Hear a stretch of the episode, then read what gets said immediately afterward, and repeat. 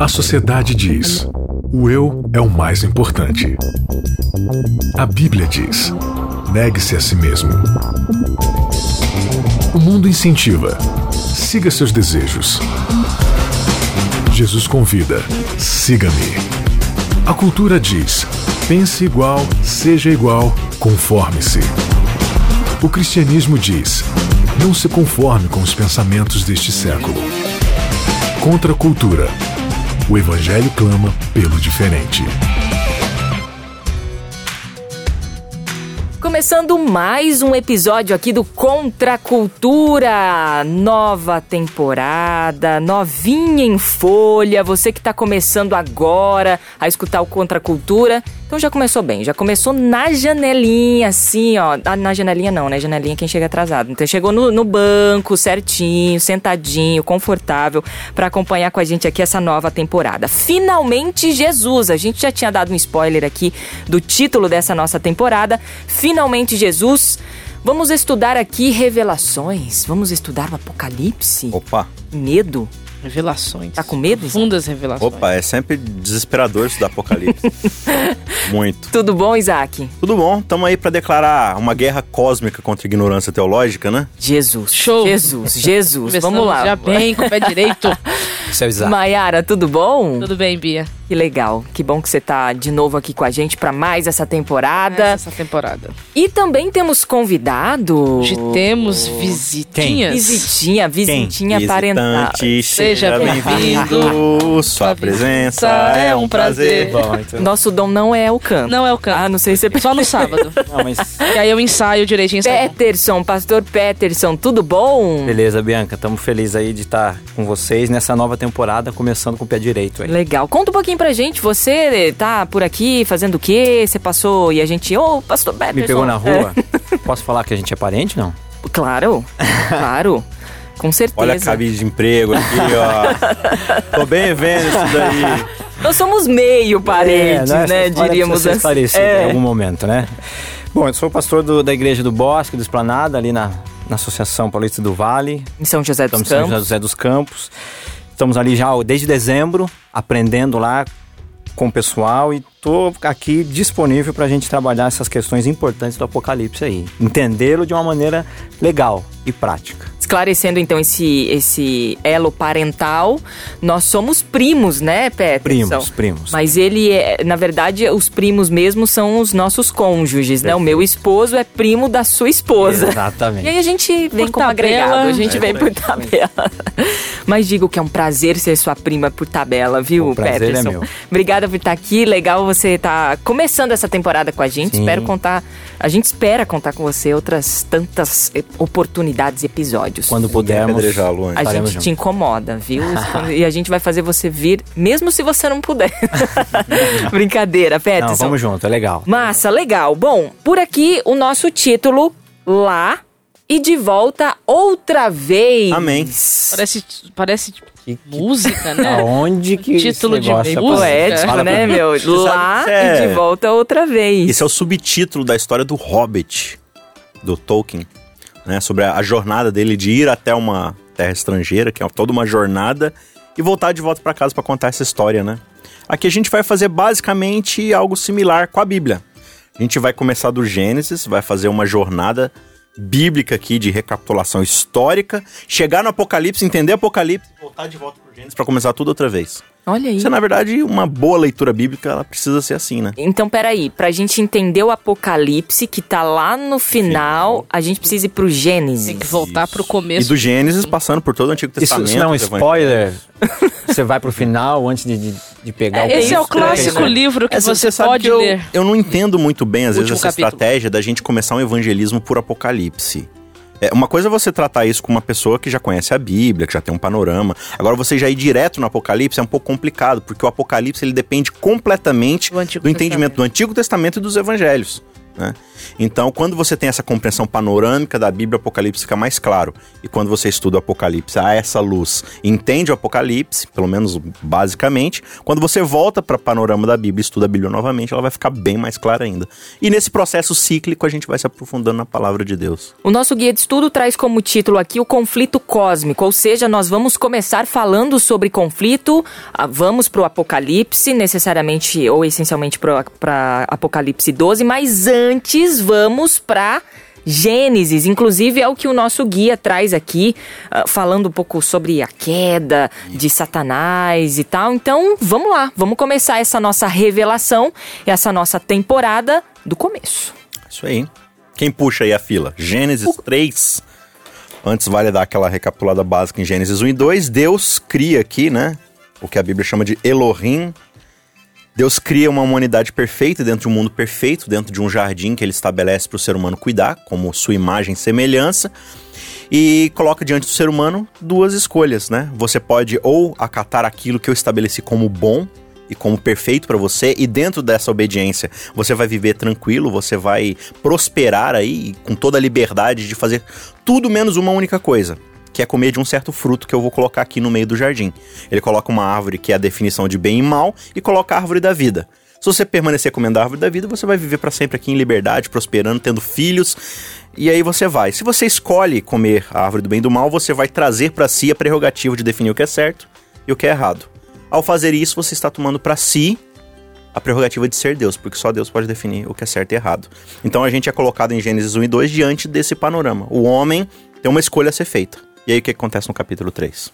O que acontece no capítulo 3 é que um dos bichinhos muito simpáticos que moravam lá, Bonito. diz a Bíblia. Backyardigans. Né?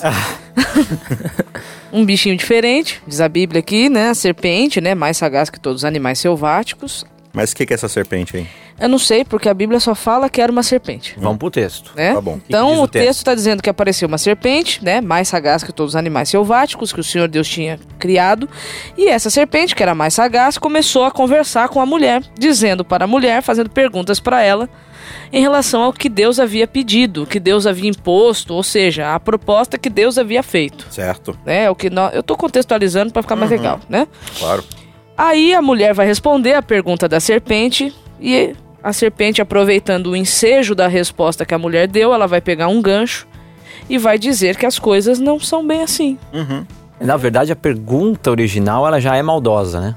Pô, Mas vem cá, vocês não podem comer de nada? Vocês podem comer de tudo? É uma distorção, Como né? é que é isso? Ela fica. A pergunta original já é embaçada, né? Já tem uma, já, já existe uma, uma, maldade certa, ali. uma certa distorção. O que, que Deus falou, na verdade? De toda árvore, de toda. Tudo que dá no solo, né? Você pode comer tudo, qualquer coisa, menos essa. Menos essa Qual aqui. é a pergunta da serpente? É verdade É, que você não pode comer nada? Pode comer nada? Aí a resposta foi. Pertinho. Não é bem assim. Mais sagaz que os outros animais, diz o texto, né? Eu ouvi um comentário certa vez que. o- nós vamos chegar nesse assunto um pouquinho mais pra frente aqui na lição, provavelmente. Hum. Mas que o ser que, na verdade, nessa serpente representa, como no Gênesis não dá detalhes, mas outros livros da Bíblia não. Que ele procurou um animal. Eu ouvi esse comentário e achei interessante. Ele procurou um animal que mais parecia com ele. Pra poder usá-lo. Em que sentido? No sentido da Sagacidade. sagacidade, no sentido Da beleza da, da beleza. Então, o animal que mais se parecesse com pra poder, né, ser usado. Eu achei interessante esse comentário. Mas aqui o, o- o texto de Gênesis vai mostrar que nesse diálogo é despertado nessa mulher o interesse de, de ser o próprio Deus da sua vida, Própria ao invés, né, de permanecer, né, sendo apenas, né, imagem e semelhança desse Deus. É, percebe que a, a proposta da serpente não é assim, ó, me adore, me coloque acima de tudo. Não é. Você tem condição, por conta própria, de assumir as características divinas, né? E na verdade, assim, para isso você tem que entender que o que Deus está dizendo não é verdade. Uhum. E aí começa todo o É, aí você né? implanta a dúvida. Aí começa o conflito. Aí começa E o aí a problema. gente entende que o personagem desse conflito é o próprio Deus, onde ele está sendo colocado num julgamento, né? De Isso. numa dúvida. Ele tá vendo tá- esse a palavra Deus? dele É, Tá tá toda a razão do em xeque, né? conflito é o caráter de Deus em, em disputa, né? Exato. Pegou Deus e colocou ele no centro, assim, de pra tacar pedra. Você é bom mesmo? É. Será? Mas por que, que então a gente não pode comer dessa árvore? É, por que, que eu, eu, por que, que eu tenho que estar subordinado a ordens? Eu, eu não sou perfeito, né? Então Uhum. por que, que eu tenho que, que me submeter, me sujeitar? Então várias coisas vão nascendo no coração, né? Isso. E aí o que, que a gente vai perceber? Que quando o ser humano ele traz para si essa prerrogativa divina de definir o que é certo e errado, algo vai começar a acontecer. O ser humano vai fazer más escolhas atrás de más escolhas. Uma atrás da outra. Né? Então a gente já é jogado para Gênesis 4, o que, que acontece? Um irmão tenta decidir por si mesmo o que é certo e errado, ele fica com ciúmes do seu irmão por causa do orgulho, mata o seu irmão. E aí vai. E aí você chega lá no final de Gênesis, e aí toda uma sociedade vai ser criada co- como descendência desse homem, desse Caim, baseada no quê? O, o que eu acho que é certo e errado. Né? Aí Você tem lá o é, Malek, que chama, como é que é o nome dele? O... Enfim, o, o descendente lá de Caim, ele vai definir toda uma sociedade do tipo, ah não, Caim foi, foi vingado, vai ser vingado sete vezes, eu vou ser vingado 70 vezes sete. É Lameque. Então se alguém, Lameque, se alguém tropeçar em mim, eu arranco a cabeça dele. Se alguém falar mal de mim, eu estraçalho a cara dele. Então, Eu toda a essa É, eu, eu defino o que é certo e errado, né? E aí toda a sociedade agora vai girar em torno disso e a gente vai ter em todo o Antigo Testamento agora Deus correndo atrás do prejuízo que o ser humano causou para tentar reparar aquilo que foi feito. Então, ao mesmo tempo, ele está num processo de restauração do ser humano e de restauração do seu próprio nome perante o universo, né? Esse é o conflito. Esse é o grande conflito. Que é, é a entrelinha do que está acontecendo. Ah, Sansão, Davi, Samuel, Abraão. Legal, são as histórias que estão aqui no pano de frente, mas no pano de fundo tem um conflito acontecendo. Deus ele tá tentando mostrar algo pro universo, que o jeito dele funciona, não por coerção, não por força bélica, mas por causa que é o melhor caminho, é o caminho que faz de fato sentido.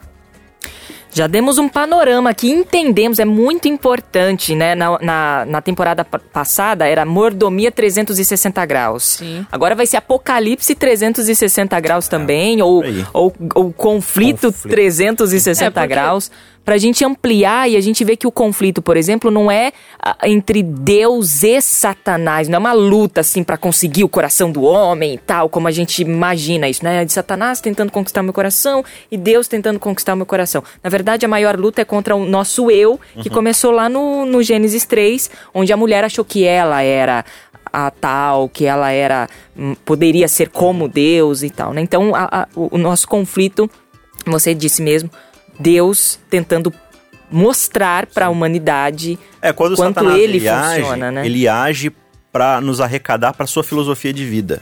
Porque ao, ao provar que a filosofia de vida dele está correta, Ele ele se força. justifica diante do universo de que ele não estava errado no que fez. Exatamente. Entendeu? Que Então, Deus é o malvado da que história. o malvado da história é Deus. Então ele se justifica e ele fica bem na fita. Então, quanto mais pessoas ele conseguir trazer pro seu lado, ele entende que mais ele vai ser justificado diante do universo. Viu? Tá vendo? Não sou só eu que penso assim. E é, é incrível Deus permitir tudo isso acontecer. É justo. Então tem gente que não entende, ah, por que, que Deus dá tanta liberdade pra Satanás agir? Por que, que Deus já não destruiu o diabo? Porque não tá esclarecido ainda. Não é simples assim. Então, assim, é bom que quanto mais tempo o diabo tem pra, pra mostrar quem ele é, no final da conta, não vai restar nenhuma gota de dúvida em relação a quem Deus é. Porque deixa então, vamos ver quem é que tá falando a verdade. E é Então, interessante você falar isso daí, porque a gente fala muito, não, Deus já tinha que destruir o mal. O grande problema, e a gente vai perceber isso no decorrer dessa temporada, é que o mal é algo que está enraizado em cada um de nós. Então, se Deus for, for destruir o mal, ele lança uma bomba de santidade da sua presença e da sua glória na terra, o que, uma bomba atômica de santidade. O que, que sobra? Nada. Não Nada. sobra nada. Nem a terra. Então, se ele for destruir o mal, ele vai destruir tudo. Porque o mal está enraizado, enraizado em cada um de nós. Então, qual que é o trabalho ali de Cristo, através da aliança, chamando Israel, chamando Abraão, todo esse papel? É de fazer uma, uma operação cirúrgica, ao invés de simplesmente chegar jogando uma bomba. Então, em Cristo, ele vai demonstrar o caráter de Deus, vai criar um modelo, vai criar uma porta de saída desse sistema, dessa filosofia, vai apresentar uma filosofia diferenciada. E é isso que a gente vai começar a perceber quando a gente chega lá no Apocalipse. E aí João começa Apocalipse falando o quê? Olha, essa aqui é a revelação de Cristo, do caminho de Cristo, do jeito de Cristo de governar. E Cristo é quem? Cristo é o caráter de Deus, Cristo é a revelação, é o santuário de Deus na terra, né? Então o Apocalipse primariamente não é pra gente sair procurando a besta e não sei o que mais da conta, mas entender de fato o que é o caráter de Deus e como ele se manifesta em Cristo para nossa salvação. Você falou sobre o mal enraizado em nós, é, e pode até surgir uma dúvida no sentido, ah, é. Mal tá dentro da gente. Esse, esse- negócio de Satanás. O Satanás não existe, né, Pastor Peterson? Ele não é uma- um ser. É, Na verdade, ele é uma coisa que a gente criou, mas na verdade o É mal. um está- símbolo da maldade, né? É. não é um ser, né? E, e quando a gente a gente vai vai trabalhar isso lá no Apocalipse ainda, mas e, é, a gente tem um ser aqui no, no Gênesis, aqui no Jardim do Éden, dizendo para Eva que aquilo que Deus falou não é verdade. Eva falou: olha, se a gente comer a gente morre. A serpente falou: é certeza que não morre. Então ela conflita diretamente com a informação que Deus deu. E aí joga a Eva, olha Eva, na verdade, Deus ele está restringindo a sua liberdade. E restringir a liberdade não é amor. Uhum. Não dá pra viver assim, desse jeito restrito. Tem que ser do jeito dele, na hora dele, do jeito que ele quer, na hora que ele quer. E aí a mulher começa a avaliar isso aí, né? Uhum. E ela diz aqui o texto que a mulher olhou para a árvore, viu que era boa para se comer, era agradável aos olhos, desejável para dar entendimento, e a Eva começa a fazer a avaliação segundo a perspectiva dela. Então essa maldade que está dentro do coração dela, que, que, o- que a serpente começa a jogar no coração dela, ela vem de um ser que planejou colocar isso no coração dela. Então não é um negócio que é um- uma coisa etérea assim. Existe um ser que pensou Real. nisso, real, que tinha uma intenção com a primeira pergunta, com a resposta que ele deu e com aquilo que ele queria criar no coração de Eva. Então ele é o originador disso tudo que a- até aqui a É, gente não sabe e quem é. a própria Bíblia, no Salmo 5, verso 4, vai dizer que, a- que o mal não vem de Deus. Em Tiago, capítulo 1, verso 13, vai dizer que não é Deus que tenta. Uhum. Então, se não é Deus, é quem? Tem que ter alguém que está por trás disso tudo. Quem é a serpente, na verdade? Sim. A gente já Claro que a gente não pode né, é, é, ignorar o fato da, da, da condição da natureza pecaminosa, que ela é imanente no ser humano agora, né? Ela é intrínseca ao ser humano agora. Mas não deixa de ter toda essa força, toda. E, e agora a gente vai para Apocalipse 12, e Apocalipse 12 vai lançar um pouco de luz pra gente no que, que aconteceu lá em Gênesis e o que, que aconteceu na história, né? Da, Já, porque- já chama atenção aqui, depois a gente vai entender o que é essa mulher e esse dragão, mas há um encontro entre a mulher e a serpente aqui de novo, né? Sim, é uma rem- rememoração. Olha que interessante, você você chamou a atenção um negócio É, que só, a gente tem que ainda. entender uma coisa muito importante sobre o Apocalipse. João, ele faz muitas alusões do Antigo Testamento. E, e a alusão ela é até mais poderosa do que a própria citação. Uhum. Porque a alusão ela já traz consigo o contexto junto, de uma forma mais parafraseada, mais contextualizada. Então ele vai fazer muitas alusões do Antigo Testamento aqui. Por isso que o Antigo Testamento ele tem que ser, além do, do grande conflito ser o pano de fundo, o Antigo Testamento é a base pela qual o, Antigo- o, o- o Apocalipse foi escrito. Muito bem. Então vamos ao encontro novamente da- do dragão, do- da serpente e da mulher, só que lá em Apocalipse 12. E a gente vai perceber que a ideia de João aqui, como a Mayara falou, de símbolos, é, é trazer esses significados. Então, a mulher aqui, ela vai ser retratada como esse remanescente, esse povo de Deus através da história. Então, quando você estuda a estrutura do Antigo Testamento e como ele se desemboca em Cristo, né? Você vai ver a, a, a teologia das alianças ali, como é que Deus vai chamando indivíduos, transformando esses indivíduos em povos, em nações, em governos, e o tempo todo dirigindo para que esse povo seja a representação de Deus para um propósito. E esse povo vai desembocar no nascimento do Messias lá nos evangelhos. Né? É através da descendência de Judá, que vem de Abraão, passando por Davi, até nascer Jesus Cristo. Então aqui ele está falando de uma mulher que está grávida, prestes a dar à luz. Só que ao mesmo tempo ele coloca que o dragão está na frente da mulher, esperando essa criança nascer para destruir. Então ele tá colocando aí de fato uma briga que tá prestes a acontecer. Inclusive é o nosso verso-chave do episódio de hoje, tá em Apocalipse 12, versículo 17. O dragão se enfureceu com a mulher e passou a lutar contra o restante de seus filhos, todos os que obedecem aos mandamentos de Deus e se mantêm fiéis no testemunho de Jesus. Como é que a gente pode linkar o que a gente aprendeu lá em Gênesis, no capítulo 3, com esse verso tão estranho, lá, né? lá em Gênesis 3 a gente já encontra uma referência dessa, porque lá em Gênesis 3,15 é dito que haveria uma inimizade entre mulher, Serpente. serpente, descendente e descendentes. Então a gente já tem uma briga sendo estabelecida lá. E aqui essa briga ela volta, né? E ela diz aqui que o, o- o descendente da mulher ele ia pisar a cabeça da serpente. Então ela estava com os dias contados. Ela não ia viver eternamente. Por isso que aqui, quando a gente encontra um dragão ante ela querendo destruir o filho, é porque seria esse filho que esmagaria que destruiria a serpente. Perfeito. É Então aqui a gente Gênesis encontra- 3,15. A gente encontra o 12. contrário, a gente Sim. encontra a serpente querendo destruir o filho. E, e você, você percebe na história bíblica dois momentos onde uma criança se torna ameaça a, a um império, a uma filosofia e um sistema babilônico de ser, que é no Egito, quando Israel está se tornando, através das crianças, uma ameaça ao Egito e à opressão egípcia, aí vai mata todas as criancinhas. Aí chega lá no Evangelho, um novo rei vai nascer que vai, né, acabar com os grilhões, não só de Roma, mas do sistema religioso, de Herodes e tudo mais, mata todas as criancinhas. Então você percebe que Babilônia tem um modus operandi, que é a opressão, o assassinato, A violência. Uhum. para erradicar ideias contrárias ao seu jeito de ser. Ezequiel 28, verso 13, diz assim: Estavas no Éden, jardim de Deus. Então tá falando de alguém que estava lá no jardim de Deus, no jardim do Éden. O verso 14 diz que era um querubim da guarda, ungido, que permanecia no Monte Santo de Deus, no brilho das pedras andava, ele convivia com Deus. Então, tudo esse problema começa no céu. O verso 15 diz que era alguém perfeito nos teus caminhos, desde o dia que foste criado, até que se achou iniquidade em ti. Então ele era perfeito, ele não tinha maldade, Deus não cria maldade, Deus não planejou a maldade, mas no amor da criação livre, ele deu essa oportunidade, essa possibilidade dessa rebelião existir. E aí vem o verso 16, que vai falar de como essa guerra ela se deu inicialmente.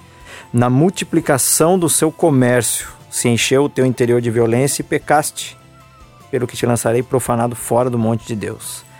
Elevou-se o teu coração, verso 17, por causa da tua formosura, corrompeste a tua sabedoria por causa do teu resplendor. Então Esse a coisa é começa a olhar para dentro. Ele é fantástico. Tem Ele mostra quem é, o que fazia e por que deixou de fazer o que fazia. Esse texto é muito rico. Ele é muito rico, detalhista. E essa guerra, então, ela começa nu- numa questão conceitual mesmo. O inimigo aqui, até então um anjo perfeito de luz, vivia perto de Deus, não tinha problema com a bomba, bomba de santidade, se caísse ele estava tranquilo, porque ele fazia parte dessa santidade de Deus. Andava por ali, mas em algum momento no coração dele, ele sentiu que ele deveria, por ser perfeito, por ser bonito, por ser forte, inteligente, que ele tinha que ter as próprias regras, que talvez as regras de Deus não fossem as melhores para os anjos.